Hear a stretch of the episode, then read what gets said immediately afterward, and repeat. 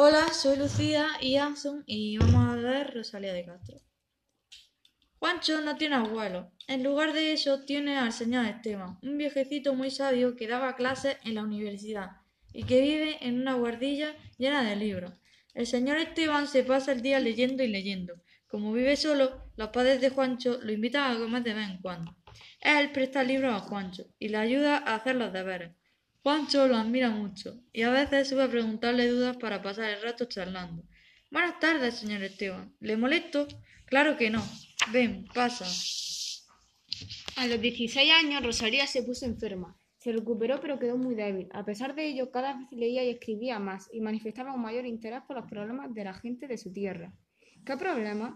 Por la miseria, la falta de recursos, un invierno, un invierno. Rosalía vio a los campesinos pidiendo limosna por las calles. Después de un año de malas cosechas, supo que muchos de ellos vendían lo que tenían para comprar un pasaje a América. Toda esa escena la iban guardando Rosalía en su memoria. Algún día escribiría sobre ella. Cuando tenía 19 años, se fue a Madrid.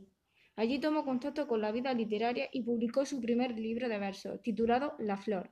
Manuel Murgía, un intelectual gallego, se hizo una, hizo una buena crítica en un periódico. Meses después, él y Rosalía se enamoraron y se casaron.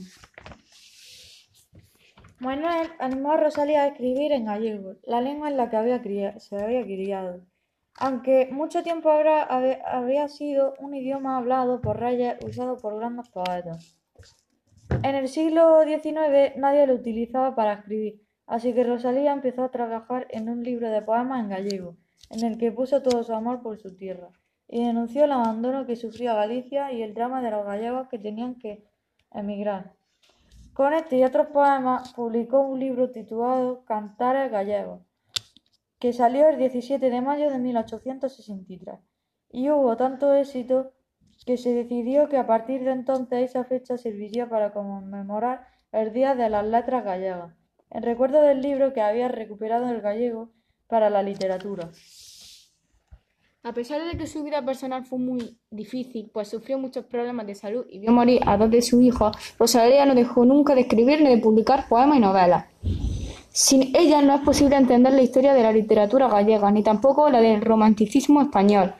Por eso la admiro mucho y me gustaría que compartierais su historia con tus compañeros.